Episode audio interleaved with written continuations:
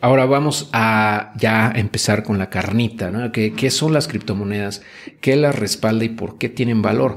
Eh, ¿Por qué eh, y por qué es esto? Bueno, porque la mayoría de las veces que la gente comienza a, a ver este tema o platicamos con gente que no está involucrado, que no está empapada de esto, eh, tiende a pensar y las primeras palabras que nos que emanan de su boca es pues es que nada la respalda, es que no tiene ningún soporte, no hay nada que esté detrás de ellas que eh, esté, eh, digamos, de alguna manera relacionada con su valor y por ende pues, se pueden ir a cero en cualquier momento.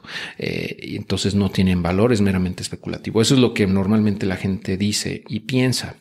Entonces aquí vamos a platicar un poco al respecto, que si bien es cierto, sí, hay muchísima especulación, sí, también hay mucha basura en este ecosistema, eh, la realidad es que tienen valor y hay un respaldo, aunque no de la manera en la que estamos acostumbrados a verlo.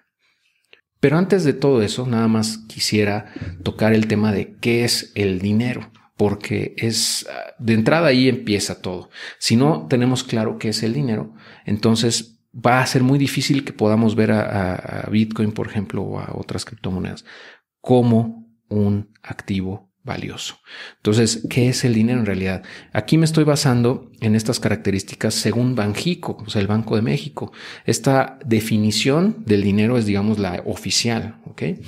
Eh, y bueno, ahí lo mencionan o lo, lo, lo definen como un medio de cambio, es decir, una característica del dinero es que es aceptado para la compra y venta de bienes y servicios, que es durable, transportable, divisible, homogéneo y de emisión controlada. ¿Por qué pongo esto en rojo de emisión controlada? Bueno, pues porque eh, el dinero mm, gubernamental, también conocido como fiat, eh, es todo menos de emisión controlada. Y eso quedó, yo creo, mucho más claro a raíz de la pandemia en 2020, ¿no? Cómo se generó, cómo se creó dinero de la nada para, pues supuestamente combatir, ¿no? El tema de la pandemia. Entonces, el punto es que se, se infló la oferta monetaria a un 30% o más de lo que existía. Es decir, en ese periodo de 2020 a 2021, más o menos, se creó más del 30% del dinero que existía en el mundo. O sea, de la nada. Eso, bueno, hay distintos mecanismos para hacerlo, para inyectarlo en la economía, pero bueno, eh, al final de cuentas lo que pasó es que se emitió muchísima lana, ¿no? Y bueno, la, inflación que estamos viviendo, que vamos a seguir viviendo en los años siguientes, es, es una consecuencia meramente de esa emisión descontrolada. Desde mi punto de vista fue descontrolada. Em, entonces, por eso yo lo pongo en rojo, porque el dinero gubernamental no es de emisión controlada. Eh, entre comillas está controlada, pero la realidad es que ese control está en manos de unas cuantas personas que deciden de manera arbitraria cuánto dinero se tiene que generar. Y eso, pues para mí es sumamente peligroso, porque ya vimos las consecuencias y las hemos visto durante los últimos 100 años. O sea, la inflación es la consecuencia de esa emisión constante de dinero, que si lo ves bien es un impuesto oculto para todos nosotros, porque los gobiernos crean dinero, lo inyectan en la economía y con esa lana se fondean para sus proyectos o lo que sea, pero al final diluyen el dinero que existe en la economía. Entonces, eh, nuestro dinero vale, vale cada vez menos gracias o debido a esa emisión de más lana. Entonces, de, alguna manera es como un impuesto, es porque nos reducen el poder adquisitivo de manera persistente y constante. Y, eso eh, es sumamente, desde mi punto de vista, eh, no nada más trágico, sino también, eh, pues, muy vil, porque están quitándole poder adquisitivo a la gente de manera simulada, o sea, es algo que la gente no percibe porque es gradual, es constante, pero gradual. Entonces no lo ve, no lo siente. Bueno, otra característica del dinero según Banjico es unidad de cuenta. Es porque esto que quiere decir que permite fijar precios y documentar deudas. O sea que sirve para hacer transacciones, ¿no? Para poder determinar pues el, precio de la venta y de, los productos y quién, cuánto le debe eh, una persona a otra o una institución a otra, etcétera. El depósito de valor y aquí también es otro flag, red flag pongo aquí, eh, es otra característica según Banjico del dinero y dice que permite transferir la capacidad para comprar bienes y servicios a lo largo del tiempo. Y bueno, el dinero gubernamental es todo menos eso, porque como ya lo mencionamos, la inflación se va comiendo el poder adquisitivo del dinero a través del tiempo, entonces no permite transferir esa capacidad de comprar bienes y servicios a lo largo del tiempo porque se va devaluando. Entonces, el punto es que hoy 100 pesos no van a valer lo mismo que en un año, porque te va a alcanzar para menos cosas. ¿no? Es el mismo billete, nominalmente es lo mismo, son 100 pesos, pero ya no te alcanza para lo mismo. Y bueno, todos entendemos, creo eso, todos lo vemos, todos lo sentimos en la bolsa. Eh, y es por eso que desde mi punto de vista el dinero gubernamental falla en esas cuestiones. Eh, pero bueno, al final de cuentas esa es la misma definición, la definición misma de Banjico, ¿ok? Nada más para que veas esas contradicciones. Eh, ahora voy a platicarte un poco del dinero de acuerdo a otros, a otras personas, a otros pensadores o a otros autores y con las cuales yo ah, pues coincido totalmente. ¿okay? Bueno, la primera definición que te voy a compartir es de Karl Menger, que es el padre de la economía, de la corriente económica austriaca, que eh, tiene, pues no es tan conocida, desgraciadamente, eh, porque está en contra de la, eh, pues de la corriente keynesiana, que es la que ha imperado en, los, en las últimas décadas. Pero bueno, Karl, Menger economista, nos dice que el dinero no es un invento del Estado. O sea, contrario a lo que pareciera, que tenemos un billete que, es, que lo emite un gobierno y ese debería ser el dinero según nos, han educado, el dinero no es como tal un invento del Estado. No es tampoco el producto de acciones legislativas, o sea, de los políticos, tampoco eh, necesita la supervisión de la autoridad para su existencia. Y, en la historia se ha podido comprobar que eh, algunos bienes se han convertido en dinero de manera natural como el resultado de las relaciones económicas que eran totalmente independientes al poder del Estado. Es decir, aquí lo que entiendo y que quiero transmitirte es que el dinero no es un invento de la autoridad o del Estado, no, no lo necesita, es algo que el ser humano ha utilizado de manera natural desde que tenemos memoria eh, como especie. Es, es, algo que forma parte de nuestra naturaleza.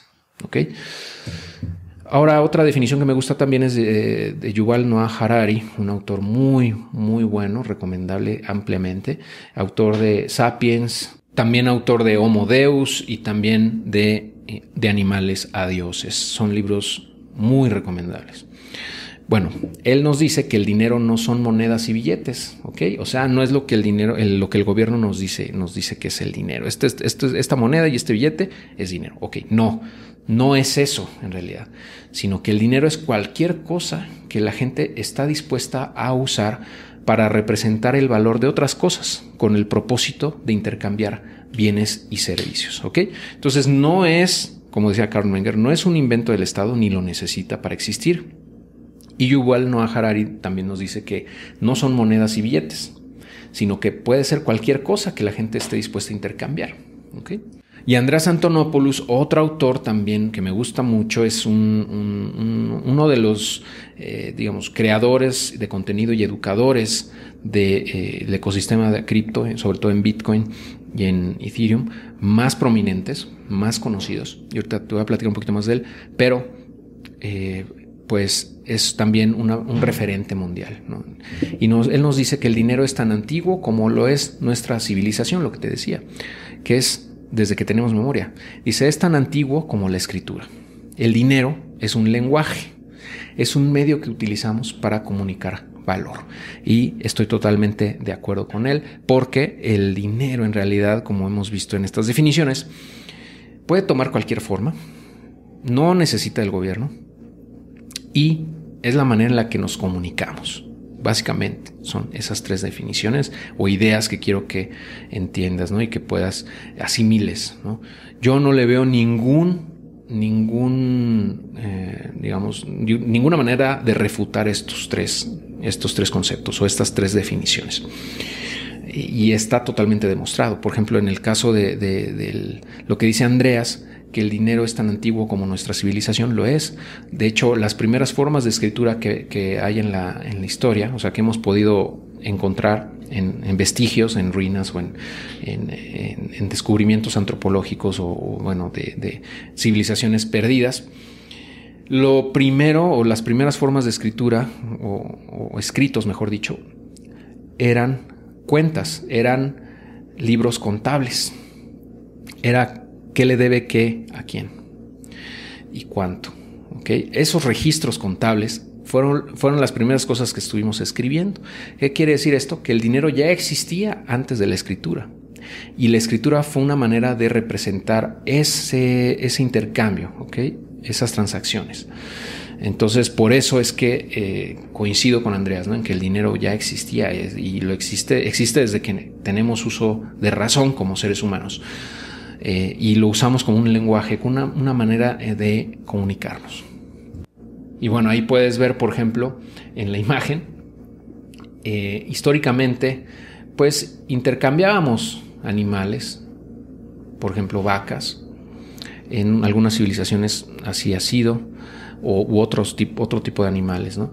También se utilizaron conchas de mar, Después ya otras cosas, ¿no? Pero bueno, después hubo un salto a, monedas acuñadas, ¿no? De distintos materiales, donde al final del tiempo prevaleció el oro y la plata por sus propiedades químicas y, otros, otras características, ¿no?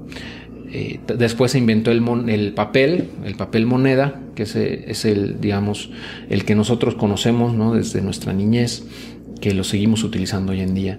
y después vino otra innovación que fueron las tarjetas de crédito, cheques, etcétera. Pero básicamente, pues eso es lo mismo, es dinero.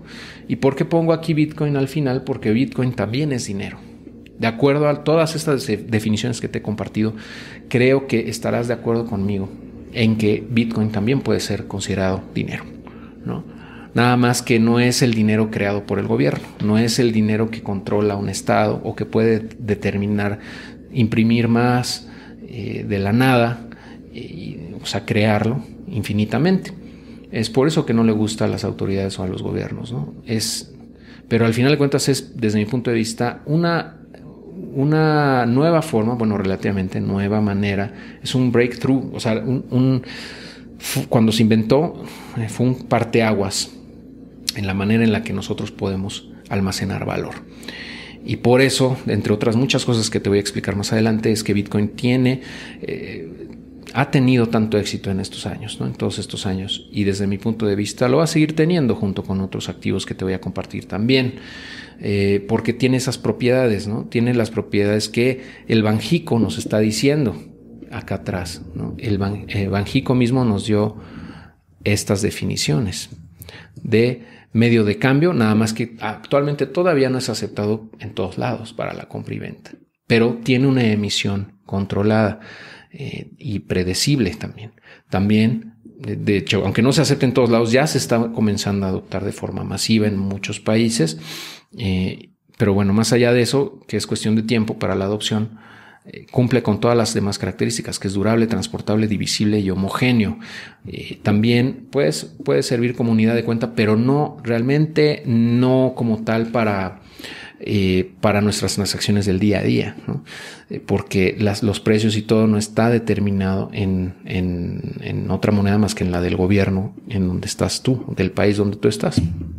Pero bueno, eh, por otro lado también es un depósito de valor y ahí es donde yo creo que tiene una mayor fortaleza, incluso porque permite transferir la capacidad de comprar bienes y servicios a lo largo del tiempo. Claro, hay mucha volatilidad, sí, pero si tú te vas a, haces el zoom out a la gráfica y ves de dónde viene el precio, tú puedes ver que históricamente ha tenido una revalorización constante hacia arriba. ¿Va a seguir siempre así? No lo sabemos, pero todo indica que sí. Y mientras sea considerado dinero, mientras sea considerado valioso, es algo parecido a lo que le, está, le ha ocurrido al oro ¿no? en toda su historia. ¿Por qué el oro sigue teniendo valor hoy en día, así como lo tuvo hace 5.000 años? Pues porque la gente decide que tiene valor. Entonces, mientras la gente siga pensando que Bitcoin tiene valor, lo va a seguir teniendo y va a ser una forma de dinero alterna al sistema financiero tradicional. Pero bueno, no me quiero meter mucho ahorita todavía en eso de Bitcoin, etcétera, porque ya hablaremos al respecto más adelante.